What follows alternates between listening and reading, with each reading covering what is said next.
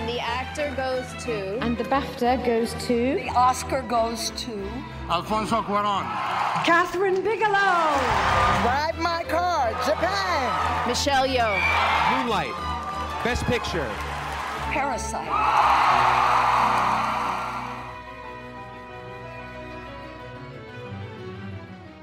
Hola, hola, ya estamos de vuelta aquí en el podcast de La Estatuya con otro episodio dedicado a los nominados al Oscar 2024. Yo soy Ricardo Gallegos y estoy muy emocionado porque esta semana toca el turno de hablar y analizar eh, una de mis categorías favoritas, que es la de mejores efectos visuales, eh, que por cierto está muy reñida y hay mucho, mucho talento.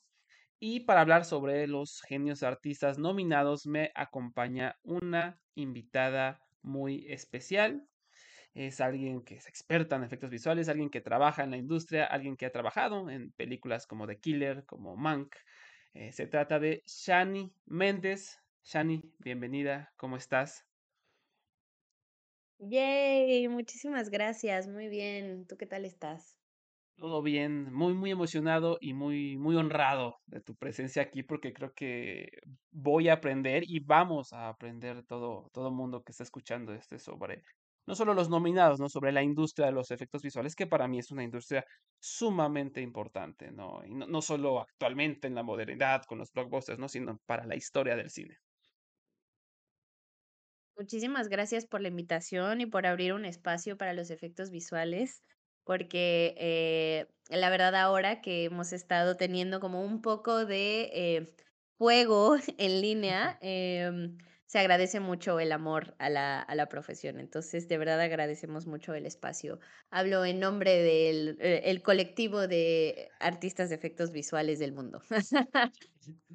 Y precisamente, antes de ya hablar de, de cada una de las, de las películas nominadas, queríamos comenzar este podcast hablando un poco sobre un problema muy importante que ocurre, uno de los muchos problemas que ocurre alrededor de la industria de los efectos visuales, que es como esta discriminación hacia el CGI, hacia lo digital, por decirlo así.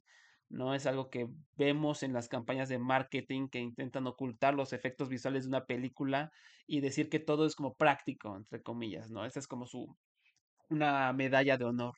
Cuando pues todas las películas tienen efectos visuales, ¿no? Y es necesario hablarlo porque no solo los efectos visuales son un pilar importantísimo en el cine y en la historia del cine, sino que incluso algunos de los nominados que aquí vamos a mencionar tuvieron una campaña de marketing bastante desagradable en contra del CGI, ¿no? Decían, no, es que no, no usamos efectos, es todo práctico, todo práctico, todo práctico, ¿no? Y, y bueno, creo que, que, es importante hablar de esto, Shani. ¿Qué nos puedes decir de esta problemática? ¿De dónde surge? ¿Qué está ocurriendo? Pues bueno, la verdad es que mm, me encantaría saber bien de dónde surge. Creo que todos tenemos como varias teorías de por dónde vendría este auge de rechazo a los efectos visuales. Creo que la gente está un poco cansada y saturada de, eh, de tantos proyectos que tienen a lo mejor una estética muy particular que asocian con algo que, de lo que ya se sienten saturados, ¿no? No quiero como ponerlo de esa forma porque me parece que es gente muy talentosa también y que son películas valiosas como cualquier otra, cualquiera otras películas que hay, pero siento que mucho del discurso online empezó cuando la gente se empezó a saturar de películas de Marvel. Sí. Y entonces asocian esta estética de eh, un CGI un poco exagerado con que los efectos visuales son malos, ¿no? Y entonces llegó un punto en donde teníamos dos o tres películas de Marvel o productos, ¿no? Ni siquiera películas, pero videojuegos, eh, series y muchísimas cosas que sobresaturaron al público y entonces empezó a generar este rechazo. Y siento que eso combinado un poco con el auge de la nostalgia ochentera, setentera, en donde la gente como que sentía que la vida era mejor, porque el pasado siempre es mucho mejor que como estamos en el presente, en nuestra percepción. Eh, asocian como los efectos prácticos con algo que les parece más real y más tangible, eh, que en la realidad cuando se produjeron esos efectos, ¿no? Como muy famosos, ¿no? Como los de, a mí siempre me viene a la mente los efectos de The Thing, porque además siempre es un, es un ejemplo que se da mucho en internet, mira este animatronic increíble que hay en la película de La Cosa, ¿no? Em, y lo ponen mucho de ejemplo. Y en su momento la gente sabía que era falso, ¿no? Y era notable que era falso, pero ahora por alguna extraña razón la gente lo percibe como que eso es la, realidad y ahora lo que perciben como falso es lo digital. Entonces, siento que siempre esto pasa porque, claro, siempre hay como cambios de paradigmas, ¿no? Y la tecnología siempre eh, genera rechazo inicial, ¿no? Entonces, eh, a pesar de que llevamos muchísimos años haciendo efectos digitales, esta estética que la gente asocia con las películas de superhéroes o con las películas fantásticas, eh, es lo que les empieza como a generar ahora rechazo y por eso de ahí muerden el anzuelo. Y entonces la, los estudios y las compañías productoras ven este, como que este rechazo y esta añoranza por lo práctico y entonces lo utilizan como herramienta de marketing. Y es lamentable por muchas razones, ¿no? Es lamentable porque mm, los efectos visuales son una parte muy importante de la cinematografía a nivel mundial desde que inició, desde que se inventó el cine, que tal vez no era muy aparente antes, ¿no? Pero ahora sí que es muy evidente y la verdad es que es raro ver una película, cualquiera, la que sea, que no tenga algo de efectos visuales. Entonces, eso es uno, ¿no? Dos, es una herramienta más y es una herramienta además esencial en la forma de contar historias. Entonces es un poco eh, extraño porque no veo a la gente diciendo como, ay, el sonido está matando a al cine en la actualidad, ¿no? O no veo a nadie diciendo como, ah, el diseño de producción, miren, esta película no tiene diseño de producción, no tiene arte, no tiene props. ¿Sabes? Son como estas cosas que son esenciales para que el cine se pueda producir y para que la historia se cuente como, como eh, los creadores quisieran contarla. Y es una herramienta más, ¿no? Entonces, como que desacreditar el trabajo creativo y, eh, y la mano de obra de tanta gente, pues es, es, muy triste porque es un poco infundado, ¿no? Y, y sobre todo que, más bien no infundado, pero está como... Eh, la raíz es, son mentiras, ¿no? O sea, son a, lo mejor ignorancia y a partir de esa ignorancia se van construyendo como narrativas que no son ciertas, ¿no? Como que películas como Barbie se hicieron como en 1910 y estos headlines súper sensacionalistas que pues no ayudan en nada, ¿no? Y el público en general, en, en el afán de hacerse eh, ver como que son cinéfilos muy apasionados, pues muerden el anzuelo y dicen como, ah, sí, claro, yo que soy un tradicionalista de corazón y yo que soy cinéfilo de verdad, rechazo estas cosas que ya no son cine, ¿no? Y es como, bueno, eh, si te pones a investigar, ha habido efectos visuales desde los 20, ¿no? Desde 1920. Sí. Entonces, eh, ha sido muy difícil, la verdad, como parte de la industria, eh, creo que a veces es, es rudo ir, ir a lugares populares, a redes sociales, a diversos portales que dan noticias enfocadas en cine, eh, sacar estos artículos como básicamente pues rechazando tu trabajo, ¿no? Y no, no de manera personal, pero tu profesión. Entonces, sí, hay, hay días que se pone rudo. Entonces, eh, tratamos lo mejor que podemos de reivindicar la profesión, pues mostrando lo que se ha hecho y sobre todo poniendo como ejemplo algunas películas que a la gente le encantaron y que se asume que no tienen efectos o que los efectos se hicieron súper bien, eh, pero la realidad es que, este, no sé, un 85% de la película son efectos visuales, ¿no? Entonces es, es agarrarnos un poco de ahí y pues ahora también entra a la habitación una nueva cosa, que es la inteligencia artificial. Ah, Pero bueno, ese ya es, parece que es harina de otro costal, pero no Sí. es, porque ahora también está pasando que la gente está asociando la inteligencia artificial con los efectos visuales, ¿no? Esto fue algo que se dio desde las huelgas eh, del año pasado, sobre todo la campaña de SAG estaba muy enfocada en que era anti-inteligencia artificial y por muy buenas razones, la verdad. Em, pero se empezó a confundir inteligencia artificial con efectos visuales, ¿no? Y entonces de pronto empezaron a sacar unas iniciativas un poco peligrosas en donde querían eh, establecer que para las personas que estuvieran, em, que tuvieran actores que fueran em, afiliados a SAG, tuvieran, eh, cumplieran una cláusula que decía que había un mínimo de efectos visuales en la película o en la serie para que pudieras trabajar en ella, ¿no? Ellos como actores. Y era como, wow, pero es que em, e, efectos visuales no es inteligencia artificial, no es la misma cosa, ¿no? Y sobre todo esta inteligencia artificial, eh, lo que acaba de salir ahora con Sora, por ejemplo, que salió ayer, Ayer. literalmente. Eh, sí está siendo como algo muy que está generando pánico, ¿no? Entonces, eh, son muchísimos factores que entran dentro de este discurso online muy raro de que básicamente el CG está acabando con el cine. Y pues nada, creo que lo único que queda es como hacer bien nuestro trabajo y tratar de, de que la gente entienda la importancia de los VFX como herramienta y ya está, ¿no? Esperemos que algún día lo logremos. Esperemos que sí, porque es un chambononón y es, requiere un grado de habilidad impresionante. Y, y para ilustrar esto que dice Shani, yo, yo eh, algún ejemplo que ustedes pueden ver en línea en YouTube, los detrás de cámaras que Warner sacó de Barbie eran un descaro, porque te estaba intentando vender la idea de que no hubo efectos visuales, de que todo se grabó como en sets bonitos, ¿no? Que todo fue obra del diseño de producción, ¿no? Incluso Sarah Greenwood, la diseñadora de producción, en una entrevista dijo así como, sí, aquí no hubo efectos visuales, ¿no? Lo cual se me hizo horrible. Pero eh, e- en este hay un video específicamente detrás de cámaras que está Barbie conduciendo con Ken eh, en la, como carretera y los descarados de Warner Bros. lo que hicieron fue quitar la pantalla azul, o sea, literalmente usaron efectos visuales para hacer- sacar este comercial donde quitaron la pantalla azul para que pareciera que atrás no hay nada, o sea, que, que atrás pintaron algo bonito y todo fue obra del diseño de producción.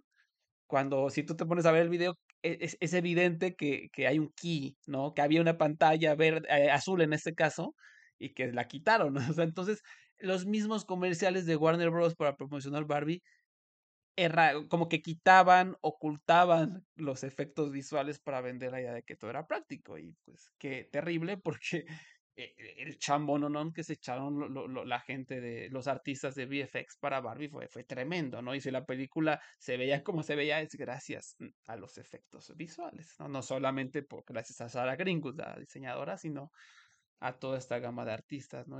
Igual Misión Imposible, que es una película que vamos a hablar, también se intentó vender una y otra vez el stunt, el stunt, el stunt de Tom Cruise, Tom Cruise, esto, miren, miren cómo todo fue práctico, ¿no? Cuando pues incluso me, dio risa porque incluso el, el promo que estuvieron vende y vende, que era la motocicleta, pues hay una rampa gigante, enorme, eh, que no sale en la película, incluso si ustedes ven todo el, ambiente, está cambiado a como lo ves en la película, ¿no? Entonces como intentar vender que solo fue práctico un stone de Tom Cruise es ridículo desde, desde, desde- el inicio. Pero, pues sí. Y, y, y aunado a esto que decías, Shani, em, eh, sobre incluso al- te quiero preguntar de Oppenheimer específicamente, ¿no? Que hubo a lo mejor por ahí una campaña, o no se llama una campaña, un empuje de Christopher Nolan por decir que, que hubo cero efectos visuales, pero a la vez ya, ya no sabes si, si dijo eso o si un medio lo citó mal o, o si alguien lo malinterpretó, porque resulta que alguien pone algo en Reddit, alguien pone algo en Twitter y alguien pone algo en Variety, que son sumamente irresponsables eh, casi siempre. y ya no sabe si lo sacó de contexto, si sí lo dijo, si realmente Christopher Nolan no usó efectos visuales. ¿Qué pasó con Oppenheimer? ¿no? Porque también hubo esta em, sorpresa cuando ni siquiera apareció entre los finalistas a mejores efectos visuales. Eh, ¿Nos puedes explicar más o menos qué hubo Uh, ahí? Claro, pues es que Oppenheimer es un caso muy curioso. Y un poco a propósito de lo que comentabas de Barbie, quiero recomendarles una, una serie de videos en YouTube que está todavía en proceso. Mm, Eh, el canal se llama The Movie Rabbit Hole buenísima. y los videos se llaman No CGI is really, really is ah, Invisible CGI. Y hasta ahora lleva tres videos y es muy interesante porque justo ahí explica, eh, explican un poco acerca de qué es lo que se hizo con Barbie para la promoción. También hablan de Oppenheimer, que también es un, es un tema controversial, sobre todo porque figuras grandes como precisamente Christopher Nolan o como Tom Cruise, que son gente muy poderosa a nivel mediático y también dentro de la industria, eh, empujan como estas narrativas, ¿no? Entonces, eh, Oppenheimer es un caso muy raro.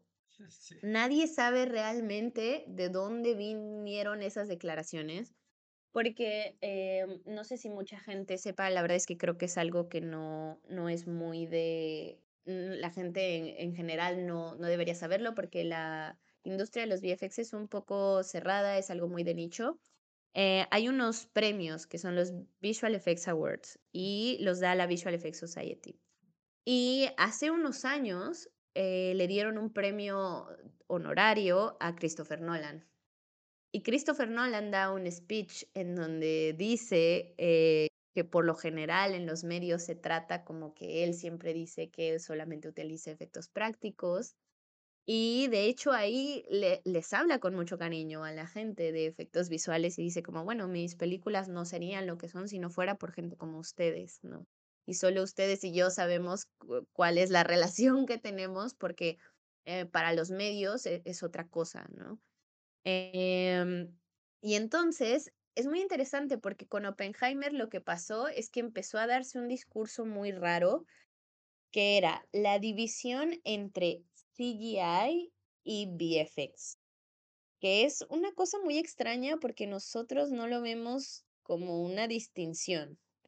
Vamos, nosotros no vamos por la vida diciendo como esto va a ser CGI y esto va a ser VFX, porque los VFX contienen muchas técnicas y una de esas técnicas es CGI. Y también CGI es un término muy amplio. Entonces lo que empezó a pasar es que con Oppenheimer, Christopher Nolan al parecer en algún momento dijo que él para la para los efectos de la bomba quería hacer una fusión de efectos prácticos y no quería usar una explosión CG porque creía que no iba a salir suficientemente realista como él quería. Y entonces lo que aparentemente hicieron es eh, filmar em, muchas cosas eh, como reacciones químicas, eh, como efectos lumínicos y luego ponerlos sobrepuestos para generar eh, la secuencia de la explosión de la bomba, que al final quedó muy interesante y quedó impresionante. Que eso de cualquier forma implica una intervención digital, porque no hay forma de poner, eh, digamos, la era moderna, claro que hay, porque ha habido muchas técnicas antes, pero digamos, actualmente la forma para poder juntar todas las capas de lo que conforman esa secuencia es digital de cualquier forma. Entonces creo que a lo que se refería era que no iba a ser una, una explosión generada por computadora, sino que iba a ser de elementos filmados en la vida real y después manipulados para que fuera un poco más realista. Em, pero entonces justo empezó a pasar esta cosa donde él dijo que no usó CG y como no usó CG está diciendo la verdad. No, pero él dijo que utilizó, que no utilizó VFX. Entonces la gente empezó a hacer esta distinción, como no mintió porque, porque él dijo que no era CG y realmente no usó CG. Y a ver, digamos, no usó CG en esa secuencia, ¿no? Pero es claro que tal vez en muchas otras cosas que ni siquiera son perceptibles, seguramente que se utilizó, porque por ejemplo es una película de época. Y por lo general en las películas de época tú necesitas que los fondos tengan una coherencia con el tiempo que estás tratando de retratar. Y muchas veces la locación en donde estás filmando no es necesariamente representativa de la época en la que quieres, ¿no? Entonces muchas veces tienes que intervenir los fondos, tienes que hacer extensiones de sets, por ejemplo, que se hacen digitalmente y eso por lo general termina involucrando algo de CGI o lo que la gente consideraría CGI. Entonces yo dudo mucho que exclusivamente no haya utilizado CGI. Sí creo que la, la, los efectos de la bomba fueron prácticos, pero que obviamente fueron manipulados digitalmente para unirse y para que se vieran como él quería que se viera. Em, pero es un misterio. La verdad es que no podemos saber a menos que hablemos directamente con el con el equipo creativo y y de cómo lo hicieron. Eh, sí hay encontré como unos featurettes de en donde muestran cómo cómo hicieron algunas cosas que son muy interesantes de ver también, y que vienen justo en esta en esta serie de YouTube que que acabo de recomendar, y parece que el último capítulo se va a tratar un poco más acerca de Oppenheimer. Entonces, sigue siendo un misterio y en realidad, eh, con esto de los NDAs y esas cosas, puede que mucha gente no pueda decir mucho al respecto, la gente que estuvo involucrada, pero creo que simplemente es un malentendido que se salió de control, ¿no? Y también sabemos que Nolan en ciertas cosas es muy específico, ¿no? Por Sí. ejemplo, cuando dice que: "No, yo quería estrellar un avión y lo estrellé de verdad". Bueno, I mean está bien, o sea, si a ti te parece que eso vale la pena, pues okey, ¿no? Cada quien, si tienes el dinero, pues bueno, eres Christopher Nolan y tú puedes hacer lo que tú quieras, pero igual él sabe perfectamente que otras de sus películas, pues recaen mucho en los en los efectos visuales, ¿no? The Dark Knight, por ejemplo, em, lo eh, los efectos complementarios del Batimóvil son mucho CG, Inception ya ni se diga, o sea, hay hay muchas cosas de sus películas que tienen que ver con efectos visuales, y creo que él, a lo largo del tiempo, con la industria en específico, ha sido muy generoso, pero de manera callada, y que obviamente la parte negativa es lo que siempre se amplifica, ¿no? Y entonces este discurso se va distorsionando poco a poco, y justo como dices, ¿no? Hay hay alguien que pone algo en Reddit, que por lo general es un chico de 15 años en su casa sin mucho que hacer, que vio alguna cosa y se le ocurrió escribirlo, y entonces alguien más lo ve y lo pone en otra red social, y luego entonces algún periodista irresponsable como con poco fact checking va y lo sube a su sitio, y es un sitio pequeño, y luego un sitio más grande, ya con una audiencia bastante grande, trata de reportar sobre eso, y así se va tergiversando, ¿no? Entonces, em, yo creo que es bastante desafortunado, porque lo que termina pasando es que el trabajo de mucha gente se va sin reconocimiento, y me parece una pena que la gente que trabajó en Oppenheimer no tenga ese reconocimiento, ¿no? Eh, igual en esta serie se habla acerca de si hubo o no, eh, pues como una un borrado de créditos en donde no se le dio el crédito, eh, pertinente a todos los artistas que trabajaron en la en la película o no, porque aparentemente en el sitio de la compañía que hizo los efectos de Oppenheimer se pusieron los e los créditos completos, pero los que salen en pantalla son muchos menos. Entonces, son este tipo de cosas en donde vemos que sí nos afecta directamente, ¿no? Que aparentemente, pues es e este discurso online podría ser como muy, em, que no tiene consecuencias, eh, a nivel industria, pero sí que las tiene, ¿no? Porque entonces llega un punto en donde ya no podemos, eh, mostrar nuestro trabajo, ya no podemos hablar de que trabajamos en cierta cosa, porque entonces la campaña de marketing que le hicieron a ciertas películas ya no tendría sentido, ¿no? Entonces, sí, como artista tiene un un impacto en tu carrera a nivel profesional, que no puedas mostrar tu trabajo porque firmaste algún documento, o porque simplemente el estudio no quiere mostrar el trabajo he hecho en en ese departamento, ¿no? Entonces, em, guau, n siento que nunca lo sabremos, ¿no? Siento que hasta que Nolan, eh, salga a dar un un nuevo speech diciendo la verdad, no lo sabremos. Pero, eh, bueno, me parece una una pena que se vaya como sin reconocimiento el el trabajo de Oppenheimer. No sé realmente si a pesar de ello estaría nominada o no. Eh, me hubiera gustado ver, eh eh, verla en el Bake Off, por ejemplo. Sí. Pero bueno, eh, podía explicar un poquito de de qué es el Bake Off, em, también para que tengan una idea. El Bake Off de los Óscares es una, pues, como una pequeña presentación de las películas que están en la shortlist, y va la gente de la branch del VF de los VFX a presenciar como unos pequeños demos de qué fue lo que se hizo en cada película a nivel artístico y a nivel técnico. Y pues es como una reunión muy especializada en donde toda la gente habla sobre los avances tecnológicos de cada película y lo que se desarrolló en cada una. Y a mí me hubiera gustado ver pues un Bake Off de Oppenheimer, no sé si estuvo, me parece que no, y si sí estuvieron, no hizo mucho ruido.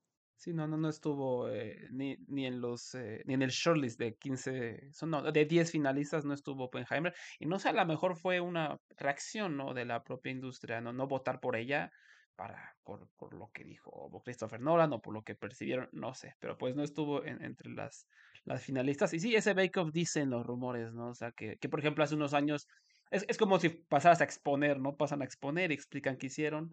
Eh, hace unos años, por ejemplo, Alita, Battle Angel era de las favoritas para obtener la nominación, hasta incluso para ganar. Pero dicen que le fue tan mal en el Bake Off que pues se le fue y ni siquiera la nominaron, ¿no? Entonces sí es como un, evento importante. Este año vamos a hablar, por de Godzilla.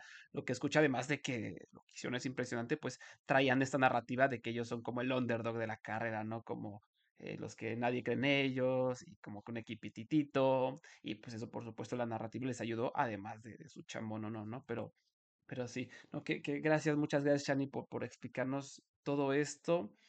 Y, mm, y sí, o sea, un recordatorio que pues tengan cuidado con lo, lo que leen en Twitter, lo que leen eh, en, redes sociales, sobre todo ahora que, que hay tanto odio, que, que te dan dinero por el engagement. Entonces hay gente que simplemente reproduce barbaridades o, o, o crea tweets diseñados para el engagement sin importar de lo que sea, ¿no? Lo que ellos quieren es de engagement para ganar dinero y pues esto muchas veces viene en la mano con cosas de odio, con hate, con cosas irresponsables y pues sí, o sea, poco a poco se va empezando a reproducir, ¿no? Ahora pues este es, todo un merequetengue lo, lo que está ocurriendo en redes sociales, pero bueno. Vamos a ahora sí hablar de los talentosísimos nominados, que, que la verdad es que está muy interesante la carrera, ¿no? A nivel eh, artístico y a nivel deportivo, por decirlo así, porque no hay ninguna clara favorita. Me parece que cada una tiene unas chances interesantes. Incluso creo que el ganador podría ser una cosa ajena, ¿no? O sea, de cuántas personas, no sé, grandes odian Godzilla o no han visto Godzilla y pues no van a votar por Godzilla, ¿no? No sé. Eh, cuánta gente odia películas superiores y simplemente por eso no quieren votar por Guardianes, ¿no? Pero bueno, e, eso lo podemos ir viendo. Por lo pronto vamos a comenzar pues, en orden eh, alfabético con The Creator, que no, los nominados son Jay Cooper, Ian Conley, Andrew Roberts y Neil Corbell, que por cierto está tres veces nominado, al rato vamos a hablar de él otra vez. Y The Creator, que fue creada por, bueno, que trabajó aquí Industrial Light and Magic. Eh, fue una película filmada en ocho países diferentes, en 80 locaciones diferentes, al estilo guerrilla, como, como dice su, su director, con una, un pequeño crew, con luz natural y 80 millones de presupuesto. ¿Qué nos puedes decir de, de The Creator, Shani? Pues a mí The Creator me parece algo impresionante. es, es una cosa un poco eh, irónica porque a nivel eh, de la gran empresa que es ILM, eh, era una película indie de bajo presupuesto, ¿no? O sea, para ellos es como de, bueno, eh, creo que el reconocimiento va en que lograron hacer todo eso con un presupuesto tan reducido para lo que ellos están acostumbrados. Eh, y la verdad es que a mí me parece que es la, la favorita. Eh, yo creo que es la que tiene como más avances tecnológicos, es la que es más impresionante visualmente a primera vista. Eh, y siento que tiene como esta cualidad de que como Gareth Edwards empujó esta idea de que era muy guerrilla filmmaking, como dijimos, siento que eso le puede dar como bastante ventaja. Em, siento que eh, los efectos están súper bien logrados. A mí me encantó la película a nivel visual. El guion, la verdad es que, pues bueno, me, me pasa un poco como lo que me pasa con Avatar, eh, las dos de Avatar. Yo siento que James Cameron visualmente es una persona increíble y tiene un genio visual maravilloso, pero Avatar como que siento que no me aporta tanto a nivel de historia. Es una historia simple que gusta, y es básica, pero, o sea, funciona, ¿no? Digamos, eso es algo como muy de libro y ya está, pero recae la importancia de lo que ha hecho en, a nivel tecnológico. Y siento que The Creator es un poco eso también. Em, entonces, a mí me parece muy curioso que la mayoría de las películas recientes que he visto eh, que tienen buenos efectos visuales o que la gente está sorprendida de que están bien usados, por lo general son con directores que tienen un background en efectos visuales. Y entonces siento que es como muy importante el entendimiento de dirección eh, de cómo utilizar la herramienta a tu favor para contar tu historia. Y creo que dado el background de Gareth Edwards, que él también era artista de efectos visuales en sus inicios, eh, eso le ayuda mucho a, a que sus historias se vean correctamente o no correctamente, pero apoyadas por los efectos visuales de una manera efectiva. Entonces yo siento que es la, la que podría tener la delantera en la carrera, sinceramente. Sí, de acuerdo, eh, Tiene como que apela a que es espectacular y es impresionante en términos de lo que se logró con un presupuesto ajustado, por decirlo así, y, y apela a esto mismo de que de combinar cosas naturalistas, que es lo que la gente quiere, ¿no? Que no se vea todo digital, ¿no? Sino que se vea ahí algo natural, orgánico. Creo que, que desde el aspecto eh, deportivo eso puede apelar. Y sí tiene un montón de cosas increíbles. Por ejemplo, Shani, yo leí que, eh, que Gareth rodó la película sin decirle a nadie quién iba a ser un humano y quién un robot. Salvo algunos Wow. personajes clave, ¿no? E- Entonces, este, que, que eso creo, según los eh, artistas visuales, eso creó un, un ambiente muy naturalista, ¿no? Pero también me imagino a los artistas, eh, sobre todo a, a los que hacían tracking y painting, han de haber dicho, ah, caray, no, ha de haber sido un chambón interesante, no, no sé cómo se ha logrado, pero pues sí, son de esas Yo no cosas tenía que, ni idea de eso.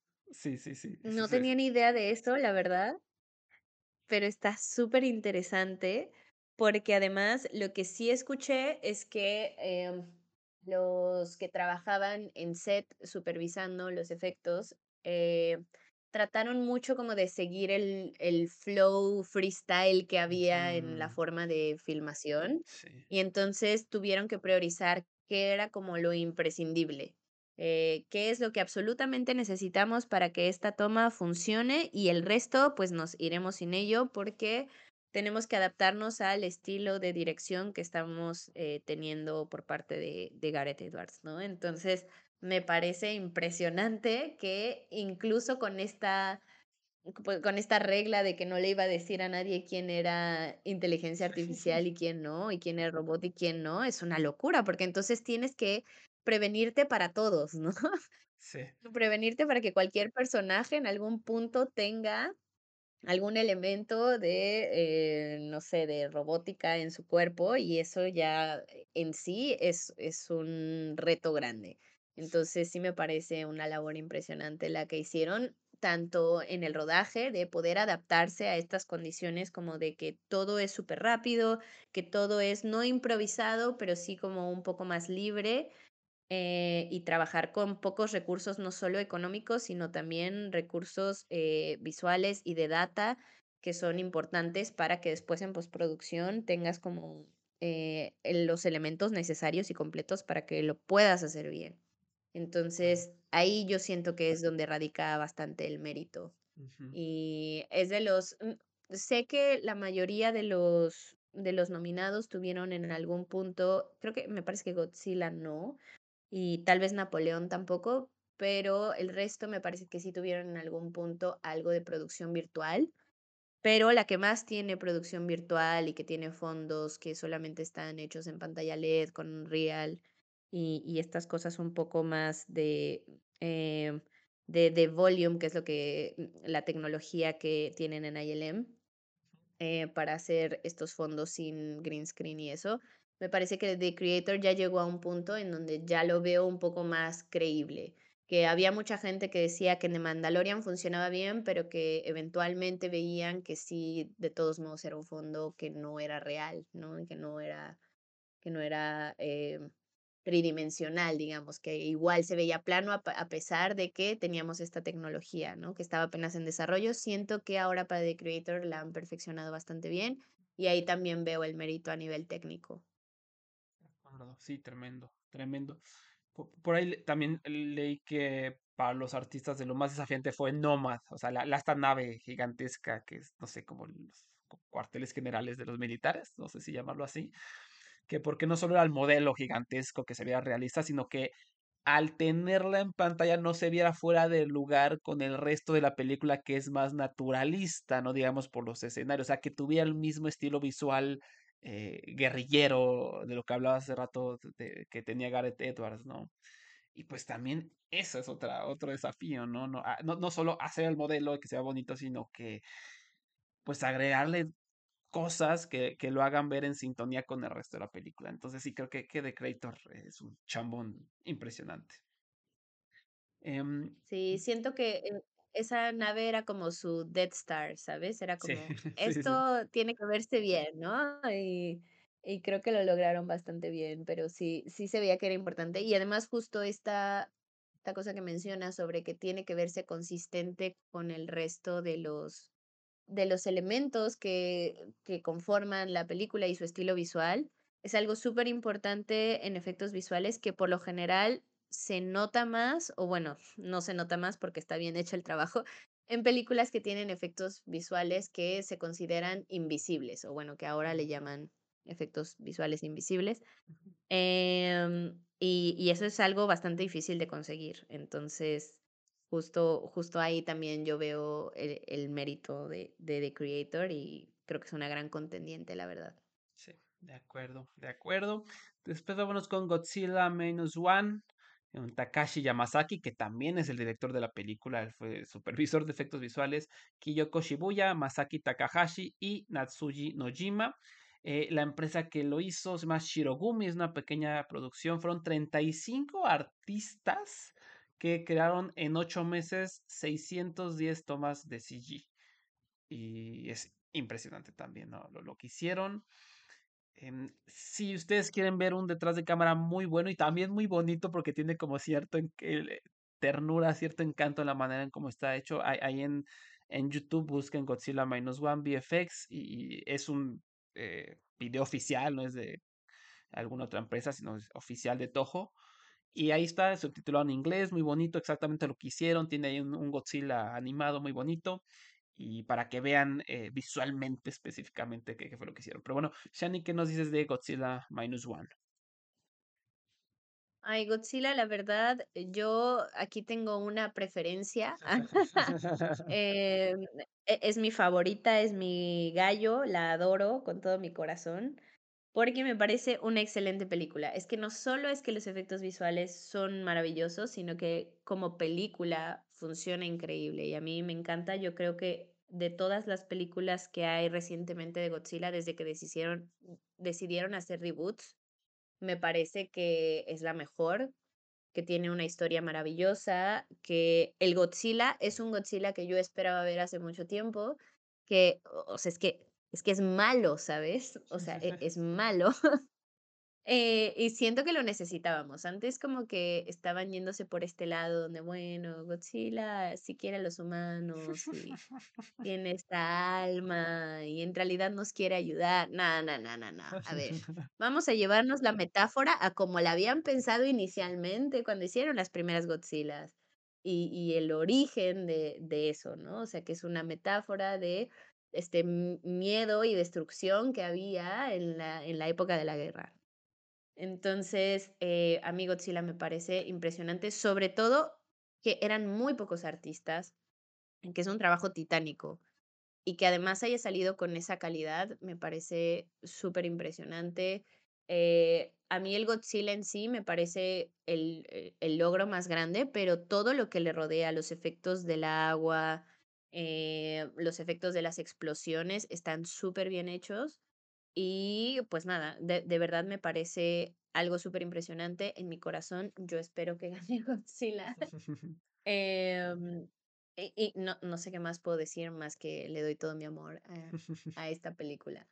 Sí, está muy bella. Y algo que me gustó también mucho leer y, que- y le ayudó en el Bake Off, fue algo de, fue uno de los argumentos fuertes en el Bake Off, es que eh, en el equipo chiquito había un morrito que se llama Tatsuji Nojima, él fue clave en todos los efectos del agua, porque de repente él llegaba y decía, ah, pues hice esto, o sea, que en su tiempo libre se ponía a experimentar con Houdini, que es un software de efectos visuales, eh, y se puso a experimentar con Houdini y dice, ah, miren, hice esto, ¿no? Como para simular agua, y dice, wow, ¿no? Vamos a usarlo, ¿no? Y como que este morrito llegaba con estas ideas, con lo que había practicado en su tiempo libre, y bam, iba para la película, entonces eso, eso me parece maravilloso. Y, y sí, o sea, la simulación del agua es tremenda. O sea, como que te enfocas en Godzilla, en Godzilla, y, va a abrir la boca, y no sé. Sobre todo, en bueno, en, ambas eh, secuencias, ¿no? La, cuando va persiguiendo al bote y al final cuando Godzilla contra todos los botes, ¿no? Eh, pero en ambas como que te enfocas en Godzilla y, no vueltas a ver el agua, ¿no? Pero eh, la simulación se ve increíble, Shani. Sí, está maravilloso y además yo también leí acerca de, este chico, pero además me gustó mucho que en, en otras entrevistas habían dicho que como eran un equipo muy reducido y como el propio director estaba ahí también supervisando los efectos, porque él era el supervisor de efectos, tenían como una colaboración muy cercana entre todos, ¿no? O sea, como que esta jerarquía muy extrema que hay en los estudios grandes no se daba. Y entonces eran capaces como de inspirarse los unos a los otros y que cada opinión de cada artista era valiosa porque se vieron bajo este reto tan enorme y que tenían que lograr que hubiera una cantidad enorme de efectos, pero además también de alta complejidad, que cualquier idea era aceptable explorar, ¿sabes? Entonces, muchas veces cuando, cuando eres un artista en un estudio grande, es difícil que pasa en el show porque por lo general sigues como una estructura, ¿no? De están los supervisores y luego hay otros artistas que son como artistas líderes y luego viene como la, la, mm, la fuerza de trabajo de, no sé, 40, 50 artistas en, en un departamento. Eh, y ellos, al ser tan pocos, tenían esta oportunidad de explorar cosas como este chico justamente, ¿no? Entonces, también esa forma de trabajo me parece muy, muy enriquecedora y que pues como artista te hace crecer muchísimo. Entonces, eh, creo que también un poco el alma de, de ellos se refleja en la película y por eso creo que la película tiene alma, ¿sabes? Entonces, eh, está súper impresionante cómo lo hicieron y que también me parece destacable eh, justo que un, que un director se haya, ah, pues sí, aventurado a hacer ambas cosas, ¿no? Como, bueno, voy a ser el supervisor de efectos y además el director.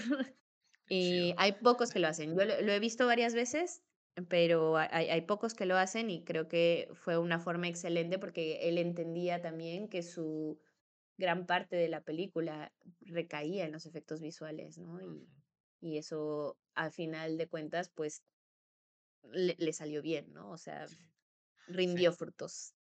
Sí, en en este video que les dije, igual se ve cómo están trabajando, cómo es esta dinámica, poquito se ve, eh, están en un cuartito muy bonito y está e- el, el director con su silla, se va acercando a cada uno y van viendo y sí, la verdad se siente como eh, ese espíritu colaborativo y pues, qué, qué, qué bonito que se vio reconocida esta película con, con la nominación. También la recreación del Ginza de 1940, mm, luce, luce, se escucha fácil, pero pues no, o sea, e- ese, ese mundo ya no existe. ¿no? Entonces lo que hicieron fue rodar, rodaron, o sea, ni siquiera tenían un gran set, rodaron en un estacionamiento, ¿no? Y los edificios fueron recreados digitalmente, eso está increíble. También por ahí eh, en este video se ve, se ve tremendo que para simular el movimiento del barco con las olas, pues no había presupuesto para usar eh, una técnica que usan en Hollywood, que es como cilindros hidráulicos, sino que aquí usaron grúas y pues las actuaciones de los actores que estaban actuando como si se moviera el barco, ¿no? Ya luego les- le agregaron el post las olas, pero eh, la chamba también es como de los actores, ¿no? Que, que, que ellos simularan que estaban dentro de un barco, eso está muy, muy padre.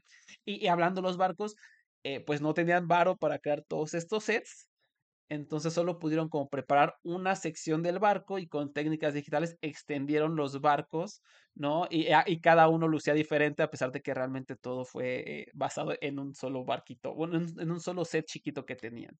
¿no? Entonces es, es- Y bueno, y además de eso, pues está Godzilla, que está increíble la animación y pues el efecto del, ¿cómo se llama? El aliento atómico, maravilloso. Sí, creo que, creo que mucha gente estaría feliz que ganara Godzilla. Eh, y bueno, en términos deportivos, eh, creo que tiene buenas oportunidades, Shani, porque sí hay, creo que hay una, es una película con mucha pasión. O sea, mucha gente va a querer que gane. Es la primera vez que nominan a Godzilla un Oscar. Pero también creo que todas la- la- las personas viejitas, las personas más blancas, más conservadoras, no, ni siquiera van a ver la película, ¿no? Porque para ellos Godzilla es como, ay, un monstruo. O sea, como que siento que mucha gente, ya, lo hablamos en algún episodio del podcast, ¿no? Siento que mucha gente grande como que no entiende, ni siquiera sabe que Godzilla es una tremenda metáfora sobre la guerra y sobre las armas nucleares. No simplemente creen que es hay una un monstruo que destruye cosas, ¿no? Cuando pues tiene un contexto muy, muy, muy rico. Y sí creo que el no tener ese apoyo de, de toda esa gente, le, pues podría hacer la, la diferencia entre el Oscar y e irse con las manos vacías. ¿Tú, tú qué opinas, Shani? Yo también, aunque sí puedo verlo como que fuera el underdog, Sí. ¿no? O sea, esta cosa como de que, bueno, eh, si no le vamos a dar, porque, mm, no sé, siempre hay como una sorpresa, ¿no? Siempre hay, hay categorías en donde se da en película internacional, por ejemplo, hay otras en donde se da en, en ciertas actuaciones, a lo mejor. Y siento que esta vez la sorpresa podría ser esta porque el resto están ya un poco, pues no dadas, pero está un poco más predecible. Entonces, yo coincido completamente en que mucha gente ve las películas de monstruos y de kaijus en general como que son un arte menor. Em, por lo general el cine de género y el horror y eh, el cine de monstruos es muy infravalorado y se ve como algo que es, pues sí, ¿no? Es puramente entretenimiento y la gente tiende como a pasar por alto esas cosas, ¿no? Que eh, realmente el mensaje detrás de muchas películas que son de monstruos o películas de horror o de suspenso, el subtexto es otro, ¿no? Pero no pueden ver más allá de lo que se le está, eh, se te está presentando en un inicio. Entonces, sí creo que podría ser que, pues sí, lo- los miembros como más, más viejos tal vez ni la vean porque no les interese. También algo que siento que juega mucho en contra es el idioma, Mm, sí. porque, eh, pues bueno, está, está, habla- a ver, si no es en inglés, eh, hay mucha gente que no le gusta leer subtítulos, hay mucha gente que no le gusta ver las películas dobladas. Y entonces creo que eso también es un factor importante eh, en la incidencia de cuántas personas de los votantes la van a ver. Entonces, no lo sé, pero podría dar la sorpresa. Siento que Sí. sería algo, algo muy bueno por parte de la, la branch de VFX que votaran por ella. Eh, y siento que eso sí podría pasar, ¿sabes? No lo sé. te- eh, eh, voy a solamente a mantenerme con fe de que podría Sí. dar la sorpresa, pero tienes toda la razón en que puede que sea eh, esnoveada y ya. Sí, pero defi- de que tiene oportunidades, tiene chance. Es una película con pasión, entonces no la podemos descartar. Y hablando de películas de géneros infravalorados, tenemos Guardianes de la Galaxia Volumen 3, los nominados Stefan Ceretti, Alexis Weisbrot, Guy Williams y Theo Fialek. Esta película fue hecha con ayuda de Framestore, con Sony Pictures Imageworks y con Weta eh, FX, que ellos eh, eh, tengo entendido, principalmente trabajaron en el plano secuencia, en el increíble a- al ritmo de, mm, Los Beastie de los Boys. Beastie Boys. ese fue el nombre. Y fue una película con 3066 shots de efectos visuales. Esta es mi favorita. Les estoy diciendo esto mientras tengo aquí enfrente un muñequito de Groot y dos de Rocket. Saben que fue mi película favorita del año pasado. Amo a los Guardianes de la Galaxia. He leído muchos cómics de los Guardianes de la Galaxia. Rocket Raccoon es uno de mis personajes favoritos de todos los tiempos, de cualquier medio. Y pues este es mi gallo. Eh, aunque amo, amo a cuatro de las nominadas aquí, pero sí, este es mi gallo. Pero tú, Shani, ¿qué opinas? ¿Cómo ves los efectos visuales? ¿Qué, qué te pareció? Bueno, a mí, yo también amo a Guardianes de la Galaxia. La verdad es que las tres películas me han gustado mucho. Esta me parece particularmente cercana a mi corazón porque yo adoro a Rocket. Me encantan los mapaches para empezar, pero. Rocket como personaje me parece maravilloso. Eh, no sé si se nota que me gustan los mapaches porque mi Sí, handle de Twitter es el mapache anarquista. De acuerdo. Lo digo mientras en mi, en mi tag dice el mapache anarquista. Em, pero bueno, la verdad es que me parece que ya solo ese plano secuencia es merecedor del premio. De acuerdo, de acuerdo. O sea, es que ese plano secuencia está brutal. O sea, de verdad, porque además, justo eh, la complejidad de eso es que todo, toda la secuencia está filmada a 120 frames por segundo. Y es, es, es larguísimo además. Entonces, la cantidad de material que tuvieron que procesar y que luego tuvieron que hacer que, que hiciera match con los beats de la canción, ya solamente con eso, aunque solo hubiera estado filmado, ya es un logro grande. Pero además, o sea, de la mayoría de los personajes se hicieron dobles digitales o los personajes que ya son digitales por completo eh, la animación tiene que ir de acuerdo a cómo se ve el resto de lo que sí está filmado. Entonces, para que se vea unificado y que se vea integrado en la misma escena y que no se vea como un pegote encima, es un trabajo impresionante. Entonces, yo por esa sola secuencia les daba el premio porque está impresionante. Y ya ni se diga como el resto del trabajo que hicieron en los, en los otros eh, en los otros estudios. A mí siempre me ha parecido que en Guardianes de la Galaxia tienen como eh, la- las animaciones de los personajes tienen mucha alma también. Y, y eso me gusta mucho. Me encantaron la, la animación que le hicieron a Cosmo, por ejemplo, es Uf. maravillosa. Eh, totalmente veo ahí las expresiones de la actriz en el perro, ¿sabes? Entonces, eh, Cosmo me encantó cómo lo trataron. eh, y de hecho, tienen, para promocionar la película, hicieron un, como un pequeño corto de Navidad. Y ese corto causó un poco de controversia en la comunidad porque fue muy eh, señalado, porque mucha gente decía que era práctico y luego salió Stefan Cheretti, que es el supervisor, a demostrarles con unos pequeños breakdowns que todo había sido digital, ¿no? Entonces fue un pequeño win para esta batalla que tenemos por reivindicar nuestra, nuestra profesión, porque mucha gente decía como, claro, obviamente esto lo hicieron práctico, ¿ven? Por eso se ve tan bien. Y luego llega quien realmente lideró al equipo y dice como, no, ¿de qué hablan? Esto es totalmente eh, digital, todo es digital, ¿no? Entonces, eh, siguieron ese mismo approach para la película y me parece que funciona de la manera más efectiva.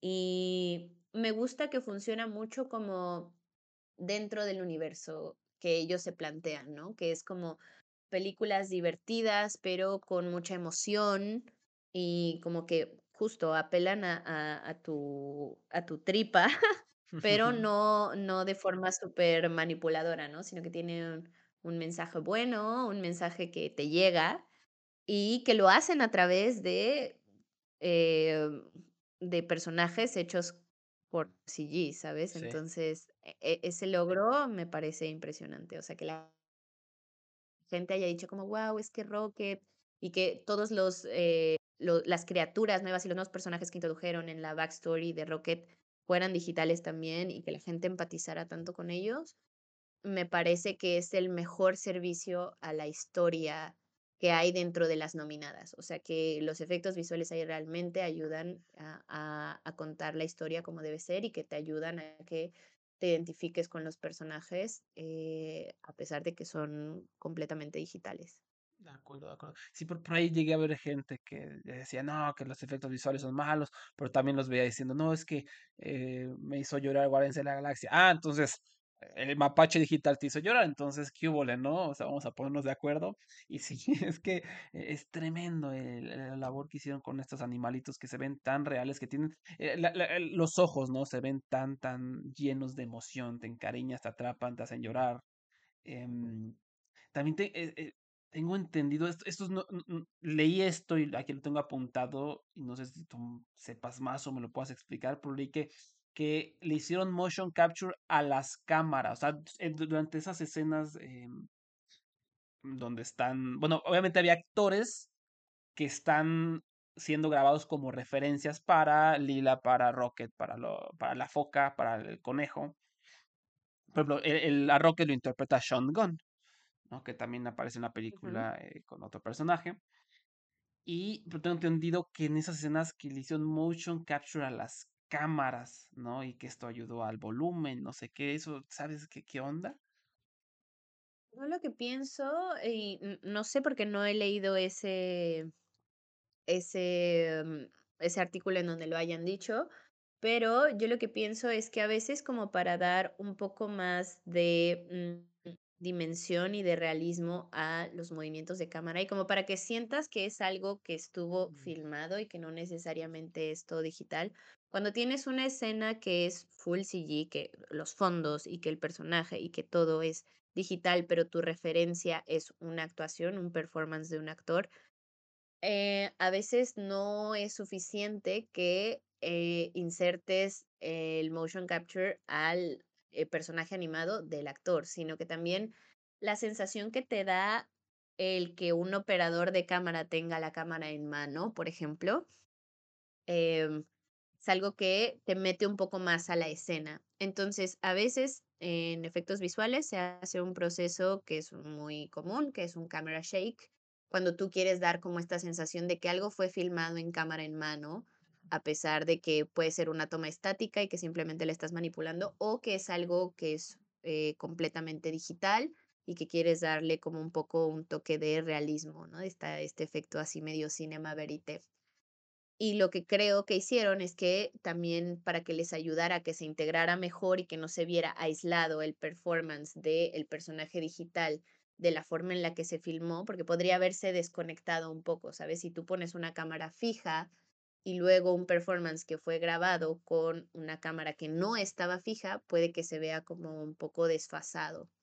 Entonces pienso que lo que hicieron fue a tomar el, el movimiento de cámara de cuando grabaron el performance de Sean Gunn, por ejemplo, y luego insertárselo al movimiento de cámara de la cámara digital, ¿no? La que hay en el software de 3D, para que se viera en conjunción con lo que habían filmado. Y eso hace que la escena se vea como un poco más integrada y más realista. Y siento que es algo muy extra, ¿sabes? O sea, siento que es como esta cosa que podrían no hacer, pero que cuando la haces hace una gran diferencia, pero te tienes que tomar ese tiempo, porque obviamente el, el tomar la información del movimiento de cámara también implica que saques los datos de ahí, que durante el rodaje tengas que eh, pedir un poco más de tiempo para que puedas extraer esa información y luego eh, que en la postproducción se alarga un poco más el proceso, ¿no? Para que puedas finalizarlo y refinar los toques de cada toma. Entonces, ese esfuerzo extra me parece que les funciona bien, ¿no? Y que no lo había notado, pero pienso que eso es lo que eso es lo que hicieron, a eso se refieren con que es motion Wow. capture de las cámaras.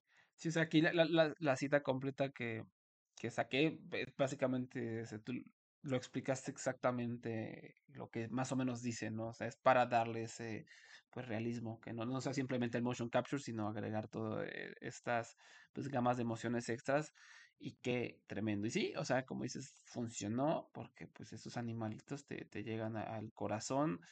Entonces, pues aquí yo, yo no veo em, fuera de la carrera Guardianes de la Galaxia. Creo que de todas las películas de Marvel, esta es la que en general creo que le gusta más a la gente, a pesar de que Sí, tengan eh, su sesgo, ¿no? A- contra las películas de superhéroes, o prejuicio, como lo quieran llamar. Creo que Guardianes es la de las más queridas, ¿no, Shani?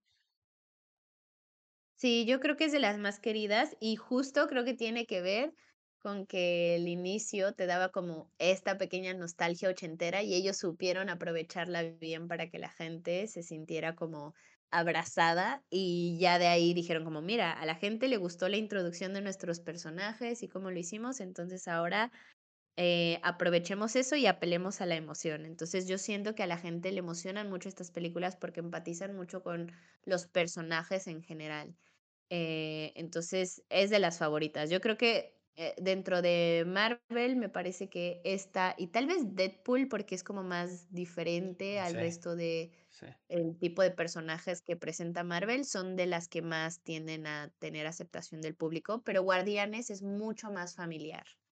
Y creo que ahí está la clave, De acuerdo, de acuerdo. Entonces, pues tiene chance, le fue muy bien taquilla, mucha gente la vio, tiene a Cosmo, tiene a Rocket, tiene a todos los animales, tiene la- las naves, este, no solo la- el Aret, que es la nave del High Evolutionary, sino la, la primera a la que entran, que es como una cosa orgánica, eh, no sé cómo llamarlo, tiene como una superficie orgánica donde entran con los trajes de astronautas como de colores, está por supuesto el plano secuencia que es una maravilla, está Groot, entonces hay mucho, mucho, mucho efecto visual bonito, vistoso.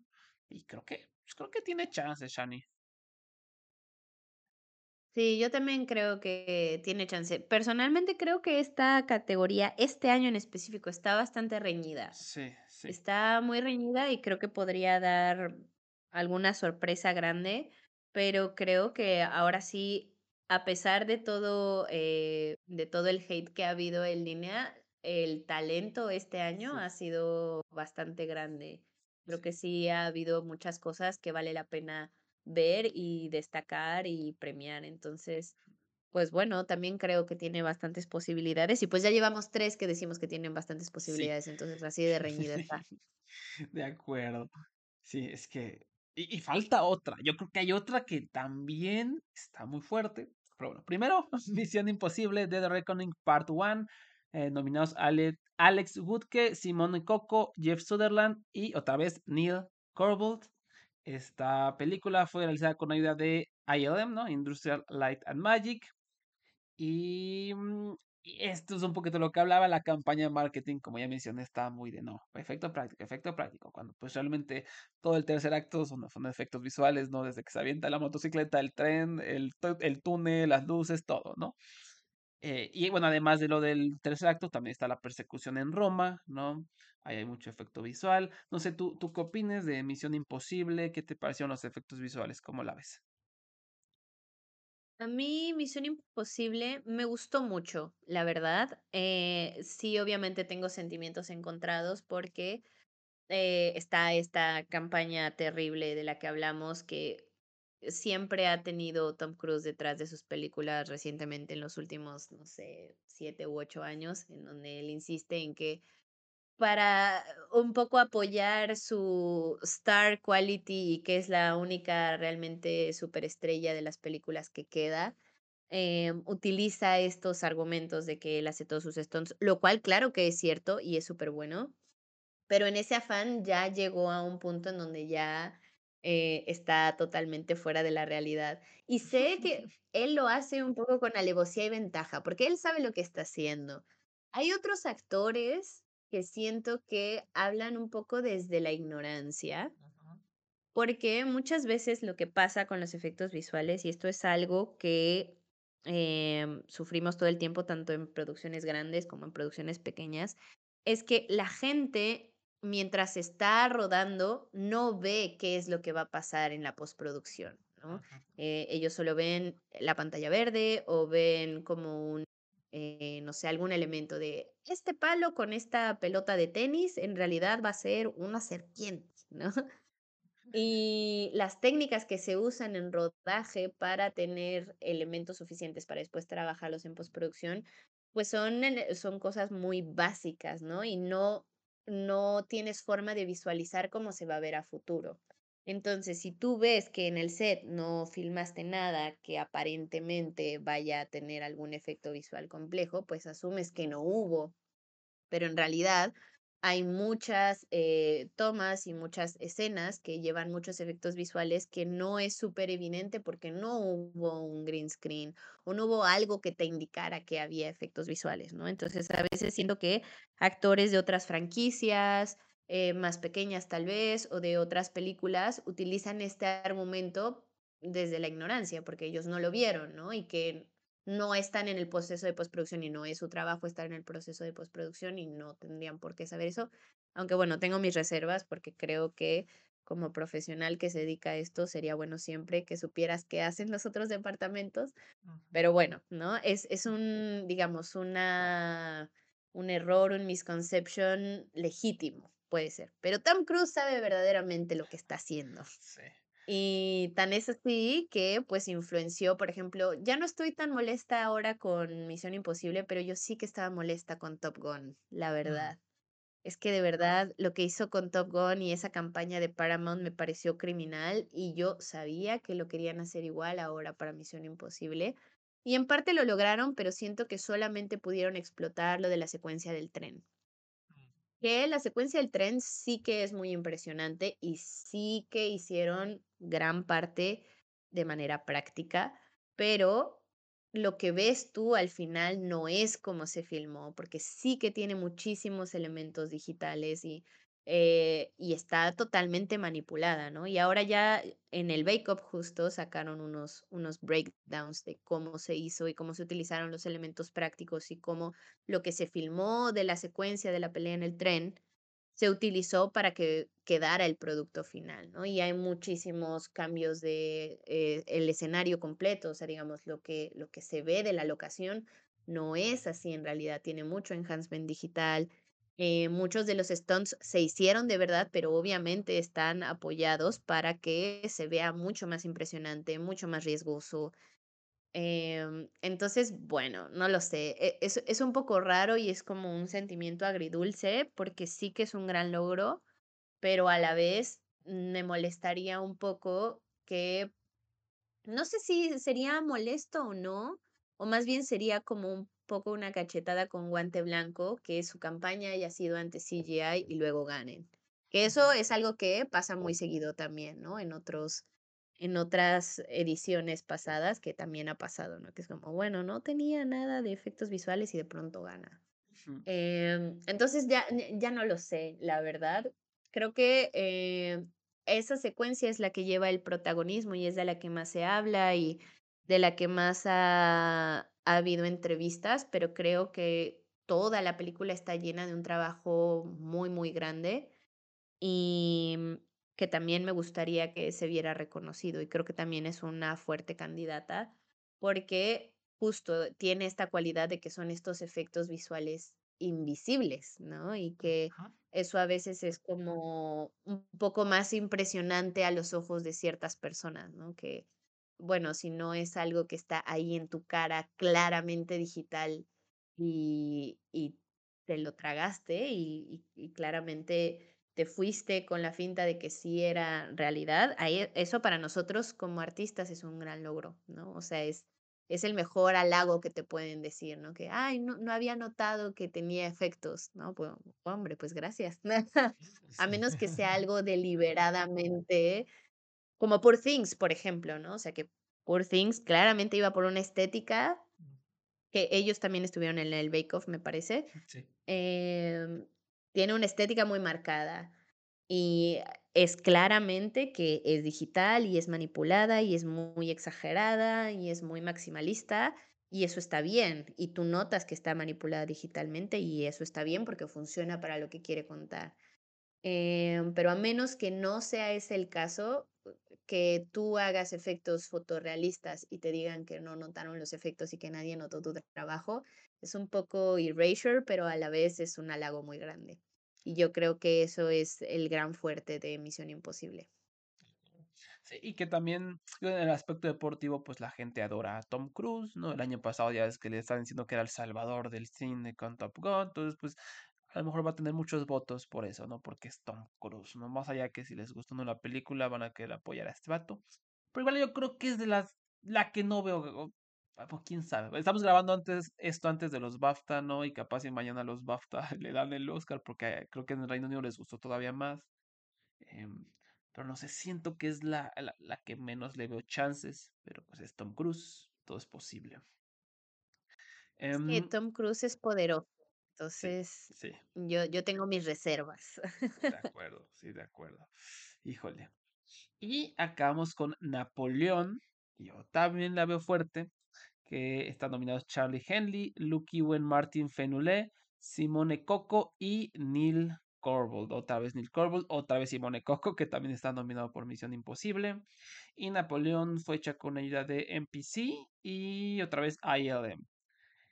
¿Qué nos puedes contar sobre Napoleón, Shani? Oye, rápido antes de que hable sobre Napoleón, Neil Corvold es una eminencia.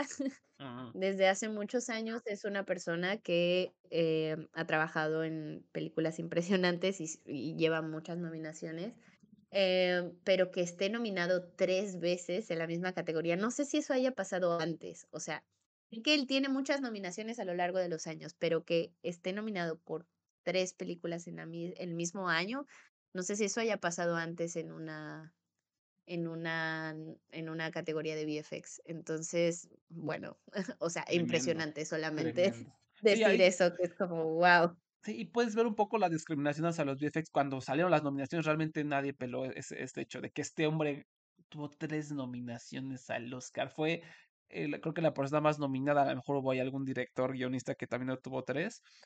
Pero, wow, qué cosa, además chambonones, o sea, no los nominaron por cualquier cosa, los nominaron por estos efectos impresionantes. Y sí, él, él ya ganó el Oscar por Gravity en 2014, si no mal recuerdo. Sí, y por Gladiador en 2001. También ha estado nominado por Superman eh, Regresa, por Blancanieves y la Leyenda del Cazador, por Rogue One, por. Yeah, y Napoleón, eh, Misión Imposible y The Creator. Pero sí es una es una verdadera eminencia. Mis respetos a este, a este señor. Pues mira, Napoleón, a ver, es una película de guerra. Y las películas de guerra, pues rara vez existirían si no fueran por los efectos visuales, ¿no? Sí. No solo los efectos visuales, sino también los efectos prácticos, que de hecho Creo que algo que pierde de vista la gente a veces es que este premio también incluye a la gente que hace efectos prácticos, porque no están separados los branches, solamente que eventualmente a lo largo de la historia empezó a tener como más protagonismo eh, lo que se llamaba efectos visuales, pero se premian en conjunto. Y siento que eso también un poco no que esté mal, porque somos colaboradores muy estrechos y aunque la gente nos quiera poner en contra, eh, al contrario, nos queremos mucho y nos apoyamos entre los que hacen SFX y los que hacemos VFX. Em, pero eh, justo las películas de guerra son las que por lo general tienen muchísimos efectos eh, y que mucho de lo que hace que sean efectivas es eh, es que los efectos estén bien logrados. Y aquí lo que me parece impresionante es que ellos también tuvieron que, así como The Creator, tuvieron que adaptarse a la forma de filmar del director, que en este caso es Ridley Scott. Y Ridley Scott es una persona eh, muy especial. Yo tengo sentimientos encontrados por Ridley Scott porque lo adoro. Mi película favorita es Blade Runner. Eh, pero a la vez eh, hay días en donde no, no lo aprecio. de acuerdo, o sea, sí, sí, eh, sí a todo. ¿Verdad? Es como, es todo un personaje y digo como, ay, es que hay días que te odio, no, por favor, y hay días que digo, es que eres un genio. Entonces, bueno, esta cosa de que hayan tenido que adaptarse a que en algunas escenas y en algunos días de rodaje había 14 cámaras grabando simultáneamente, me parece una locura. Me parece una barbaridad que además haya tenido que, porque digamos, por lo general cuando hay dos o tres cámaras, que eso suele ser en las películas grandes para tener cobertura, em, no siempre necesitas eh, información de todas las cámaras y lo que está pasando en todos los, los planos para poder hacer los efectos, porque por lo general si tienes tres cámaras, ah, tal vez solo hagas el efecto en una o en dos, pero no en todas. O a veces tienes una unidad aparte que solamente se dedica a hacer eh, levantamiento de imagen para efectos visuales, ¿no? Entonces, eh, tener 14 cámaras es un esfuerzo enorme porque tienes que tener personal en todas, absolutamente todas, ojos en todas las cámaras para saber en dónde necesitas hacer refuerzos, en dónde vas a necesitar hacer trabajo y es una cantidad de datos impresionante la que tienes que recabar en un ambiente de rodaje súper eh, estresante y eh, súper caótico. Bueno, digo, me imagino que está muy bien organizado, pero a la vez se vuelve caótico porque es que es demasiado, ¿no? Entonces, ya desde ahí yo digo, wow, o sea, de verdad, no sé cómo le hicieron para adaptarse a eso, pero kudos para ellos porque, porque está impresionante. Entonces ya de entrada eso.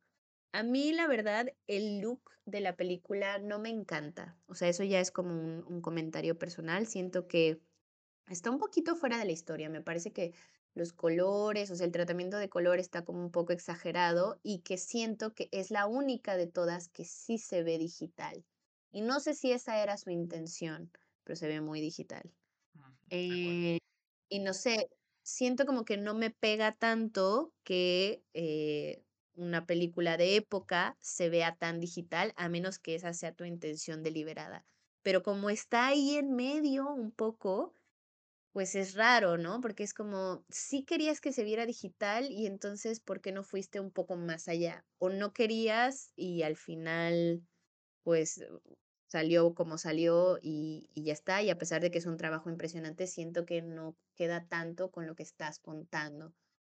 Em, me, me gustaron mucho, por ejemplo, cómo hicieron los efectos de los cañones, que de hecho el equipo de efectos especiales, que son los que hacen los efectos prácticos, explicó que idearon unas como bombas de aire que eh, los ayudaron a que no hubiera tanta eh, pirotecnia ni efectos explosivos, sino solamente era como eh, aire a presión para levantar la tierra y simular las, las bombas que caían de los cañones.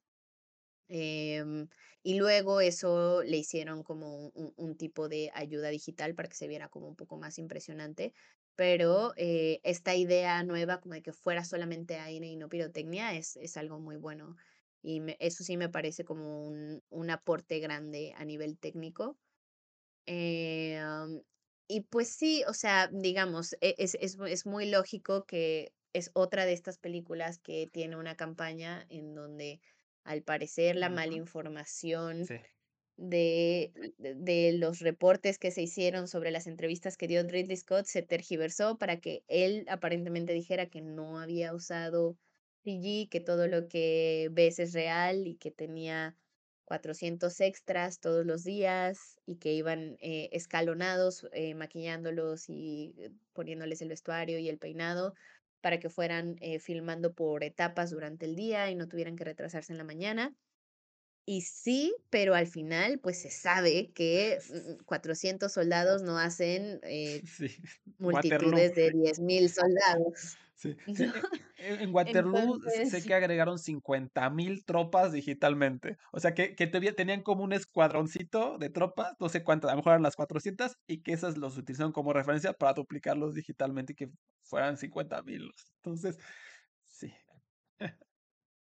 claro, y es que además No solamente es eso, la verdad es que a mí específicamente con eh, los crowds, que son como esta duplicación de multitudes y de extras, es algo que lleva haciéndose en, en las películas desde hace muchísimos años eh, y que se hace por lo general justo en películas de guerra, en estadios, en conciertos, en ese tipo de cosas, y que ya llegó a un punto en donde mm, ya no se nota. Sí, en algún punto de la historia se veía que eran digitales, sí, pero siento que ahora ya, ya llegamos a un punto en donde ya, ya puede pasar bastante como que como que la gente se lo crea que realmente Ridley Scott tuvo 30.000 extras en un día de rodaje, cuando eso sería completamente inmanejable, ¿no? Sí, fue muy Em, rara la y no solamente claro, claro, y no solamente los extras, sino también, eh, los exteriores, o sea, cuando ves el breakdown de lo que hicieron, eh, todos los exteriores están, hi- hi- hicieron como réplicas de las montañas y del bosque en donde fue la locación y tienen todas, eh, pues sí, manipulación digital para que se vean eh, más uniformes, un poco más atractivas, que, que haya un poco más de profundidad en cada toma, ese tipo de cosas. Entonces, eh, prácticamente todas las batallas están hechas digitalmente, Sí. ¿no? Entonces, y al ser una película en donde las partes, sinceramente, más interesantes son las batallas, porque el resto es como ver a Joaquin Phoenix ver como un Napoleón muy triste y miserable, Emo. y luego que emo, Y luego que, a ver, esto no tiene nada que ver con los efectos visuales, pero me parece criminal que el personaje de Vanessa Kirby se muere off screen, o sea, fu- fuera de pantalla y que luego él llega y es como de, ya se murió, terrible. Sí, sí, sí. Entonces, cuando el alma de tu película son las batallas y tu- tus batallas están hechas digitalmente, pues sí me parece un poco criminal que tu campaña sea que no hubo efectos, ¿no? Cuando, bueno, está bien. Eh, pero justo eh, pienso que al ser Ridley Scott y ser como un personaje histórico y eso, pues también podría dar como una sorpresa, ¿no? Porque es un director muy legendario, que tiene como una fanbase muy grande, que igual podría dar el mismo argumento de Godzilla, por ejemplo, ¿no? O sea, siento que la gente, eh, los que votan, no, no son fans de Godzilla, pero siento que a nivel cultural, la gente más apasionada es la gente que es fan del cine de género. Entonces, bueno, ahí también hay, hay algo a considerar un poco. Por ejemplo, eh, ahora hace un tiempo estuve en el Festival de Sitges y yo he ido a muchos festivales de cine aquí en México y algunos en otros lugares, pero nunca había ido a un festival de cine de género así de grande. Solo había ido a- en México a Macabro y a, a Mórbido, que son grandes para México, pero no son tan, tan, tan grandes a nivel mundial. Tienen su reconocimiento, pero no son tan grandes. Pero en Sitges, la gente de verdad Uf. aplaude a cada minuto. Es que de verdad es impresionante. Y, y son gente súper orgullosa como de, de, de su cine. No, Y hay muchas conferencias y hay muchas pláticas en donde va gente muy importante, directores y actores y colaboradores eh, clave. Y la gente va y les da todo su amor, ¿no? Entonces sien- sienten muchísima pasión. Y eso se contagia. Es muy bonito estar en ese festival, la verdad, porque la gente se emociona mucho y se involucra mucho con las películas en la proyección y es súper cool. Eh, qué entonces, ah, de hecho, este año, ja, esto no tiene nada que ver, pero este Dale, dale. año invitaron a Phil Tippett. Uf, Phil, Dios. Phil Tippett, la, gente que no, no, eh, no es muy familiarizada con los efectos visuales, Phil Tippett es una leyenda de los efectos visuales, ¿no? O sea, Phil Tippett es eh, el que ha trabajado en todas las películas más maravillosas del mundo y él justo empezó haciendo efectos prácticos, ¿no? Él hacía animación y hacía modelos y de ahí él fue capaz de evolucionar a hacer efectos visuales y ahora es una eminencia y es un tipazo además. Entonces, eh, dio una conferencia y la conferencia estaba llena. O sea, de verdad no cabía un alma ahí, mucha gente se quedó esperándolo afuera, filmó autógrafos, la gente llevaba modelos de Star Wars, de Jurassic Park para que se los firmara.